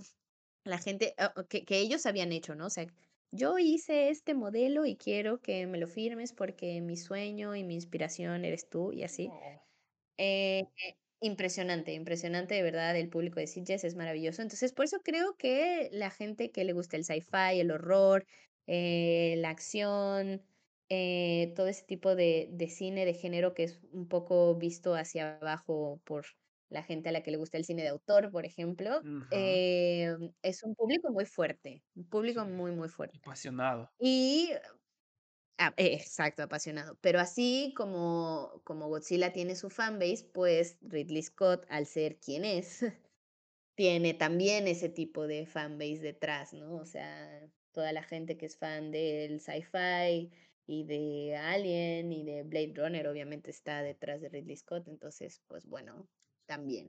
Sí, sí. Em, pero no lo sé, no lo sé, la verdad. Eh, me parece súper valioso el, el trabajo que hicieron. Yo creo que lo único que tiene en contra es su campaña también, que Sí. pues, es- y lo mismo que Misión Imposible, ¿no? Que es rara porque, ¿por qué harías eso cuando, cuando después vas a hacer campaña dentro de la academia para que la nominen, ¿no? Entonces, Muy bueno, extraño. Es que, hay una entrevista específica con Ridley Scott que el medio, o sea, como que Ridley Scott o no sabía de lo que estaba hablando, o como que sí hay un momento en el que parece que menciona la palabra como de CG, pero lo quisieron transgiversar y, lo, y el propio medio lo manipuló para que pareciera específicamente que dijo que no, que no hay efecto, no sé, y todo, se volvió todo un merequetengue, pero sí, sobre todo, creo que esta es la, incluso más ridícula que me dicen imposible, estamos haciendo, o sea, es, es evidente los efectos visuales y, mm, y, por ejemplo, filmaron en Reino Unido, ¿no? O sea, convirtieron todos esos palacios de Reino Unido en palacios franceses, ¿no? Entonces ahí está ese chamón. Eh, claro. E, el caballo, e, en las primeras escenas de la película, de lo más memorable, que lo odié, pero bueno, está bien hecho, fue el, le dan una, no sé cómo, le lanza una bala de cañón a un caballo y le da enfrente y está terrible, ¿no? Y, ese efecto se ve impresionante. Y está, yo creo que la carta, o sea, como más espectacular para ganar es, es eh, Austerlitz, esta batalla como en el, en el hielo, ¿no? En la nieve. Desde un punto de vista histórico es una tontería porque eso duró muchos días y ahí fue como, ah, sí, media hora, ¿no? Pero bueno, es Napoleón, es, Ridley Scott. Pero bueno, o sea, eh, creo que esta batalla es impresionante y se usa, sobre todo cuando se están cayendo en, en el hielo, ¿no? Shani, en los caballos y la gente, creo que se ve muy, muy espectacular. Eso, eso siento que le puede ayudar bastante. Coincido totalmente. A mí esa es mi parte favorita de la película porque creo que es que de verdad está, está maravillosa. Y justo, por ejemplo, me parece muy, muy destacable que hay mucha gente que pierde de vista que también mucho de los efectos visuales en muchas películas es el gore o el enhancement de cosas que son gore, a pesar de que la película no lo sea, como en este caso lo del caballo, que no es como súper sangriento, pero es terrible. Eh, muchas de esa, ese tipo de escenas en muchas películas tienen apoyo digital, que algunas empiezan haciendo prácticas y claro que se toman como referencia, pero siempre tienen un apoyo digital extra. Eh, y ahí también siento que hay, que hay un logro grande porque muchas veces la gente piensa como, ah, mira, esto se ve que lo hicieron práctico y en realidad no. Yo tengo un, un lema que a veces pongo cuando eh, hacemos como pequeños breakdowns en, en, los, en el estudio en donde he trabajado, eh, que es como VFX sometimes is practical too, porque muchas veces usamos bases prácticas, partimos de ahí, lo usamos como referencia e incluso usamos esos elementos para transformarlos, ¿no? Entonces, no es que estemos peleados los efectos prácticos y los, los VFX, somos hermanos y nos queremos mucho. Eh, y a mí también esa parte del caballo, uff, me pareció impresionante y súper memorable. Entonces, súper bien lograda, la verdad. Creo que esas dos son como las partes más destacables de la película. Y um, pues nada, solamente ahora que lo mencionas, yo también vi esa entrevista y me parece que es algo donde Ridley Scott dice, la, la frase es, everything is real, everything you see here is real. Ah. Y entonces este medio, que no recuerdo cuál es, utilizó ese, ese pequeño clip para ponerlo frente a una parte que era como de una batalla, seguramente, y ya de ahí empezó a, a, generarse este discurso de que él había dicho que todo lo que veías en la película era real, ¿no? Cuando él seguramente solo se refería a que tenía sus 400 extras y que tenía varias cámaras para captar todo, ¿no? Seguramente. De acuerdo. Sí, sí, exacto. Hay, hay un problema fuerte con, con el periodismo, ¿no? Y la necesidad del clickbait y los clics y pues sí. Eh, pero bueno, eh, volviendo, volviendo a esto que decías igual de los votantes, igual lo que decía hace rato, ¿no? Que el votante que cree que Godzilla es cine menor, es el, el, no sé, el director, el hombre de la rama de directores con su boina, ¿no? Este, estoy seguro de que todas estas cinco nominadas, la única que va a haber va a ser eh, Napoleón. ¿Por qué? Pues porque va a ser de, de esto que Godzilla no, Guardianes del Mapache menos, ¿no?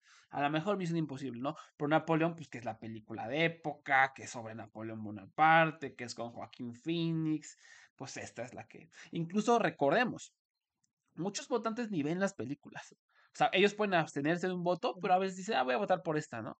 Porque es la única como que me suena o que me gusta. Y mucha gente lo hace, o lo hemos visto con esos artículos de votantes anónimos. Es algo muy responsable y ese es el problema también de que los Oscars sean repartidos por todo mundo. O sea, yo, yo siento que la rama de efectos visuales debería votar por el ganador de efectos visuales, no todo mundo. O sea, no sé por qué el vato que hace maquillaje solamente, que a lo mejor no se puso a investigar bien cuáles son los efectos de Guardianes de la Galaxia, porque a votar, no sé, como que no me encanta esa dinámica que todo mundo vote, porque pues eh, ocurre este problema, ¿no? De que no se hace la investigación, de que votan por la película que les gustó en vez de la película con el arte más destacado. Entonces sí creo que hay muchos, muchos votantes que se van a ir por la serie del grupo. O sea, la serie de estas cinco, la que no es de acción, es Napoleón. ¿No? Bueno, que no es acción entre paréntesis, porque como ya dijo Shani, realmente lo único bueno, bueno, lo más destacado de esta película son las escenas de acción, ¿no? Lo demás es un cotorreo. Y, y sí siento que va a haber mucho de Napoleón, Napoleón, porque normalmente, y lo hemos visto, en esta rama se van por la que es más seria, por la que es más de... Eh, la que no es tan llena de efectos visuales, como por ejemplo First Man, Tenet, eh, no estoy diciendo que no tengan efectos visuales, ¿no? Sino que siento que se van más por la película seria, ¿no? La de como la del autor, como bien decía Shani. Entonces, pues, 1917, Tenet, eh, Ex eh, eh, me, encanta Ex Máquina, pero infame que le haya ganado otras películas de, de, efectos visuales. Interestelar es otro ejemplo.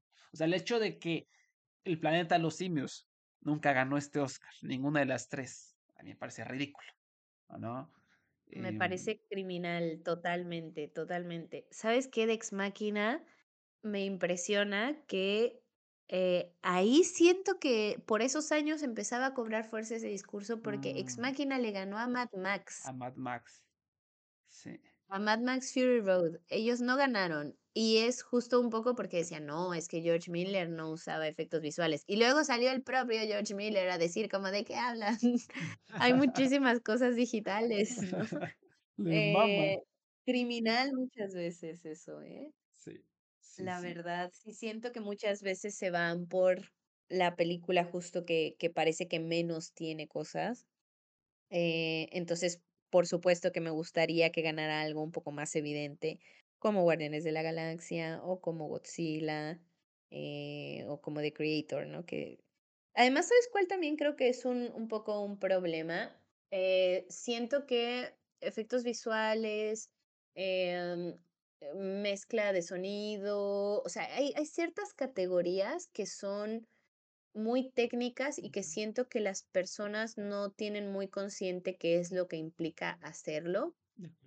Y eh, justo se van un poco más por el por la preferencia personal, ¿no? Como, bueno, a mí me gustó mucho esta y me Sí. movió esta y entonces justo pasa esto, ¿no? De en lugar de votar por la que crees que lo hizo mejor, votas por la que más te tocó. Y eh, no digo que eso esté mal, pero justo cu- pue- al ser un premio técnico también en cierto sentido, pues es un poco injusto esa parte que, que al menos, mm, no lo sé, tal vez que el Bake Off esté disponible para que todos lo puedan ver, que creo que eso sí pasa, pero más bien e- la Este gente no lo ve. sacaron, es, es que también, este año se la mamaron, sacaron un, el Bake Off sacaron cinco minutos, cinco minutos, un resumen del Bake Off, una embarrada ahí bastante chafa. Y ah, está en YouTube, ya lo pueden encontrar, lo subió la academia, pero sí se me hace una falta de respeto que todos esos logros, todo lo que hay, todo lo que fue el Bake Off, en vez de sacarlo completo, sacaron cinco minutos para los cinco Claro, y la verdad es que No le pedimos a la gente que se siente ahí 4 horas a ver qué es lo que pasó en el Bake Off completo, porque entiendo que también, sobre todo cuando es información que no comprendes mucho y que es muy técnica, es difícil sentarte a ver todo eso, pero a lo mejor una una explicación un poco más extensa ayudaría a que al menos la gente que vota pudiera tener una opinión un poquito más informada al respecto. Y, y te digo, no solo en, en efectos visuales, sino también en otras categorías que son un poco más técnicas. O por ejemplo, siento que hay mucha gente que no tiene muy presente en realidad el montaje, ¿no? O Ujú, sea, de montaje que es algo tan básico y que muchas personas lo ven como algo menor porque ahora, pues con el software, cualquiera puede hacer edición de mm, tus videos y de, de lo que sea. Y entonces como que se ha ido un poco demeritando el esfuerzo tan grande que es hacer que una película funcione en montaje, ¿no? Y y ya dentro como de de el quehacer cinematográfico, mm, la gente dice que hay 3 momentos en donde se hace la película, ¿no? Una en el guion, la otra en la producción y la otra en montaje. Y siento que pasa mucho que la gente no comprende qué es lo que implica y muchas veces se van por cosas que son muy evidentes, a lo mejor, ¿no? Películas o proyectos que son muy evidentes y pasa en muchas categorías. Entonces, sí sería bueno a lo mejor dar un crash course de de cómo funcionan, eh, ciertas profesiones dentro del cine para que fuera como un poco más equitativo el acceso a la información, Sí, que, uf, sí, sí.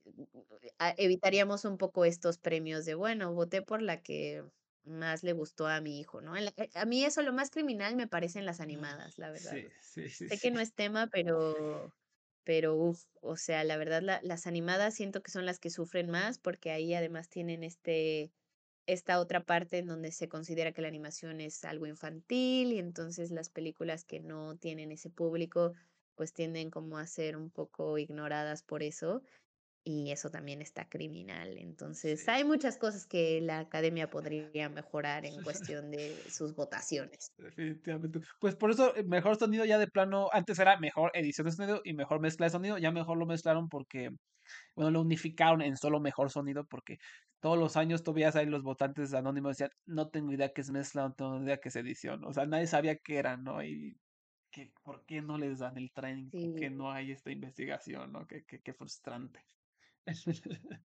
No, y aparte es un poco terrible porque además yo hasta hace tiempo no sabía, pero parece que hay un límite de número de nominados por categoría, por proyecto.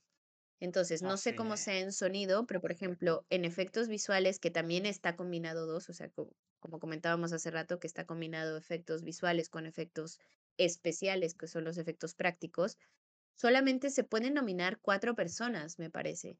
Las reglas dice que solo puedes poner en la nominación a 4 personas del equipo, pero la realidad es que hay mucha gente que está involucrada y que se merecería la nominación, pero no se puede. Entonces, ahora que juntaron las las categorías de sonido, me parece injusto, porque es como, uf, le estás quitando ahora también la posibilidad de reconocer a todas las personas que realmente colaboraron, como cabezas creativas de esa parte específica de de la película, porque nada más se puede cierto número de nominados, ¿no? Entonces, eh, también ahí es como, mm, bueno, ayudaría mejor en lugar de quitar categorías que agreguemos, ¿no? O, por Sí, ejemplo, ahora que están haciendo campaña para que se pueda nominar stunts, que hay una categoría para stunts, que a mí me parece que es esencial sí, y que debería ser merecidísimo. Ahora ya están haciendo una para casting, que me por parece que va a entrar en 2026, finalmente, o sea, Sí, vaya.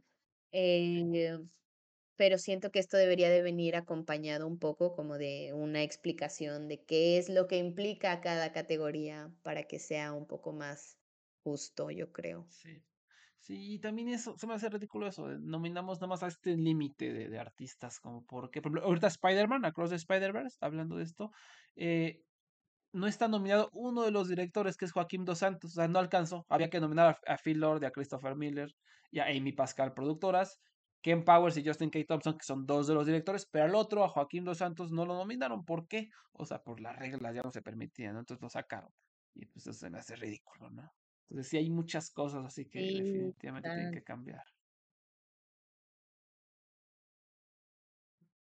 total, totalmente. La verdad es que sí sería bueno, no sé, a lo mejor sacar una lista extendida. O sea, yo entiendo que no puedes subir como un ejército al, al estrado a recibir cosas al podio, a recibir el premio, pero bueno, a lo mejor y una pequeña mención o algo, no lo sé, pero sí me parece, además, ¿cómo escogen a quién sí y a quién no nominan, no? O sea, como que en qué medida se evalúa qué tanto contribuiste cuando muchas veces la colaboración creativa, pues no se puede medir en porcentajes, ¿no? Y entonces imagina si dejaron fuera a un director Ahora imagina cómo pasa con la gente que, pues, tiene como una colaboración un poco más imperceptible, pero que igual está ahí. Entonces, sí me parece un poco injusto para esas categorías que son un poco más eh, pues no ignoradas, pero que la gente no les presta tanto interés, porque ya sea porque es algo complejo técnicamente y es algo que no comprenden mucho y eso como que aleja a las personas de, de que traten de investigar un poco más, ¿no? Entonces, bueno, eh, tips para la academia. Háganos caso. Sí, por favor, por favor. Se necesita. En fin, pues bueno, ya para terminar entonces, Shani, así, ¿tú cuál crees que va a ganar el Oscar y tú por quién votarías? Ay, es la pregunta más difícil. Sabía que iba a llegar a esto y la verdad no puedo decidirme. Em, yo creo que si me fuera, em, si fuera por mí, se lo daría a Godzilla. Definitivamente, creo que sería un gran logro y que sería un buen reconocimiento. Y también me gustaría un poco eso ayudara a que no se normalice esta, pues como este método de trabajo en donde son muy pocas personas, porque a ver, sí es un logro titánico lo que hicieron, pero me imagino que trabajaban 15 horas al día, ¿no? Que eso también dentro de los efectos visuales es un problema, porque el problema de que haya ahora esta percepción de que hay efectos visuales mal hechos y de que la gente dice que, no sé, por ejemplo, los efectos de Doctor Strange no les gustaron porque los veían falsos, es porque en realidad muchas veces la producción no da tiempo suficiente y no hay artistas suficientes para la demanda de trabajo que hay, para la demanda de contenido que hay. Y ahora con las huelgas se desaceleró un poco este como momentum gigante que había de que había constantes películas y series y más y más cosas en donde como industria no nos damos abasto. Entonces llega un punto en donde cada artista está en cuatro o cinco proyectos en un estudio y trabajas muchas horas y hacer horas extra es algo muy común. Entonces, yo me imagino que la gente que trabajó en Godzilla, a pesar de que todos se ven muy contentos y que fue un logro enorme y que les salió maravilloso, sé que fueron muchísimas horas, ¿no? Y entonces sería bueno que este reconocimiento sirviera también como para que entiendan que el público en general entienda que es necesario dar como más tiempo y que haya como un equipo más grande para que se puedan hacer las cosas de manera óptima sin que sacrifiques la calidad de vida de tus artistas y de tu personal, ¿no? Eh, entonces, para mí eso sería un reconocimiento a, a varios niveles para ellos y que ayudaría sobre todo porque además en Japón es mundialmente conocido que no su industria de efectos visuales per se, pero su industria de cine animado es muy eh, explotadora, ¿no? Entonces, la industria de los VFX en general es una industria que explota mucho a su gente también. Entonces, creo que eso también pasa un poco por alto y sería como una, un buen reconocimiento y una buena llamada de atención para eso, siendo un equipo tan reducido, que es, por ejemplo, algo que yo vi cuando nominaron a Everything Everywhere All at Once, que también tenía un equipo muy pequeño y que se hizo reportes constantes al respecto, ¿no? Que era como solamente eran cinco personas, se hicieron todos los efectos y es como, wow, es un lograzo enorme pero, eh, pero eso en ningún sentido a nivel eh, de como trabajador y como calidad de vida está bien. Entonces, eh, creo que ayudaría eso. Por eso Godzilla es mi gallo, por muchas cosas, pero en específico por eso. ¿Y quién creo que va a ganar? yo creo que va a ganar The Creator, y si no, Napoleón. De acuerdo. me encantaría también que ganara Guardians of the Galaxy, sinceramente, porque sería Sería bellísimo porque es una película que me encanta y pero no lo sé, la verdad dudo mucho que, que vaya a ocurrir algo así. Entonces, mi, mi ballot diría, quiero que gane Godzilla y creo que va a ganar The Creator. De acuerdo, sí, sí, eso está, está. O sea, creo que estas, de todas las nominadas al Oscar, creo que esta es la categoría más difícil de predecir. Ahí todo el mundo tiene eh, un poquito de opción, hasta Misión Imposible con, con Tom Cruise pero creo que lo que dices es, es, muy, muy real. Guardianes me da un poco la esperanza de que sí he visto mucha publicidad, he visto muchas entrevistas, he visto como un poquito más de... Están jugando la carta de la emotividad de, de, de Rocket, entonces pues, puede ser, pero sí parece que entre The Creator o, o Napoleón podrían estar nuestras ganadores. Pero pues ojalá, ojalá tengamos alguna sorpresa. No sé, ya ni alguna otra película ya para, para terminar este podcast que te haya gustado mucho los efectos visuales, que te hubiera gustado ver a lo mejor nominada o, o que haya hecho más ruido en la carrera. Eh, sí, la verdad es que de la shortlist había muchas que, que pienso que merecían una nominación porque los logros a nivel técnico son muy grandes, pero entiendo perfecto que es algo que es conocimiento muy de nicho y que probablemente por eso no, no salió a la luz, eh, lo cual me parece bien. Pero uno que me parece criminal que no esté es la Sociedad de la Nieve. De acuerdo. Eh, es que de verdad, es que de verdad, o sea, lo mismo que dijimos con Guardians of the Galaxy, que solamente por esta escena de eh, los Beastie Boys se merecía esa nominación. Eh, yo creo que la escena del accidente de la Sí, Sociedad de la sí, Nieve es sí. Y es un poco lo mismo que dijimos eh, con, con otras películas en donde creo que sirve, o sea, que el gran mérito no solamente es el presupuesto con el que lo hicieron, las técnicas empleadas, la forma en la que se hizo la recreación de todos los ambientes, sino que es la que siento que más apoya a la historia de manera efectiva. O sea, que si no se hubiera hecho ese accidente como se hizo, no tendría el impacto que tiene. Y gran parte como de el gancho emocional que tiene la Sociedad de la Nieve a- al inicio es, es ese accidente, esa escena del accidente. Más allá también del trabajazo que es haber vestido toda la película, porque absolutamente, no sé, no todos los planos, pero un- me atrevo a decir que unos 2.000 planos deben tener VFX en esa película. Sí. Entonces, em, me parece criminal que no, que no esté nominada, porque creo que no, no sé si hubiera sido una fuerte contendiente, pero hubiera sido un muy buen reconocimiento para el equipo, la verdad. De acuerdo, 100% de acuerdo. Igual cuando hemos hablado de nuestras predicciones, de lo que queríamos que pasara, la, la social a nivel VFX, ¿no? O sea, esa escena del choque, qué cosa. Y pues eh, las montañas, o sea, no, filmaron en los Andes, pero se aseguraron de que se viera que estuvieran que pareciera que estaban en los Andes y se ve perfecto, ¿no? Entonces sí, 100% de acuerdo, Shani. En fin, pues eh, hasta acá llega este gran, gran podcast. Creo que eh, aprendimos muchísimo. Me la pasé increíble. Eh, Shani, muchísimas, muchísimas gracias. Ay, yo también me la pasé increíble, de verdad.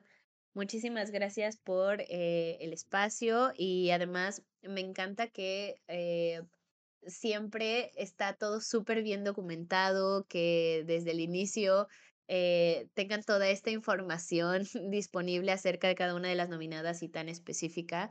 Es súper bueno porque pues ayudan como a la, a la difusión de nuestro arte y, y es maravilloso. Entonces, muchas gracias por la, la gran labor de investigación que hiciste para el podcast porque eh, es increíble como tener eh, esta ventana de acceso un poco más hacia el público en general, que tal vez si no fuera porque alguien rescata todos estos datos, eh, sería difícil que la gente los encontrase eh, en línea solo porque sí, ¿no? Solo porque estás ahí navegando en Twitter, en Facebook y te llega algo.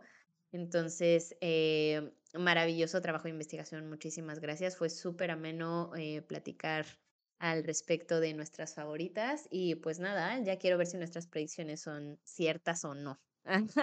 Sí, sí, va, a estar interesante, va a estar interesante. Pues muchas, muchas gracias, Shani. Muchas gracias por, por habernos escuchado. Somos La Estatuilla. Pueden escuchar este podcast en Spotify, en Anchor, en Amazon Music, en, en, en, en iVoox. Nos pueden buscar como La Estatuilla Podcast en, en, en Google, formamos parte de LPMX, los podcasts MX, y a la estatuya la pueden seguir en redes sociales, en arroba la estatuya, en Twitter, en Threads, en Facebook, en Instagram, en laestatuya.com. Tenemos eh, la cobertura de la temporada de premios, el calendario, las predicciones, críticas de prácticamente todas las nominadas, Ahorita estamos cubriendo algunas películas de la Berlinale, de los sidebars, las películas que a lo mejor no, no van a escuchar porque solo cubren las de la competencia, por ahí mucho más allá de eso. Em, tenemos columnas, listas y muchas cosas más.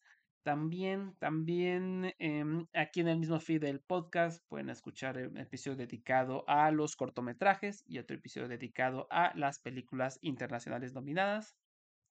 Y pues vamos a, a seguir, por supuesto, cubriendo lo que es la carrera al Oscar y todo lo bonito que venga.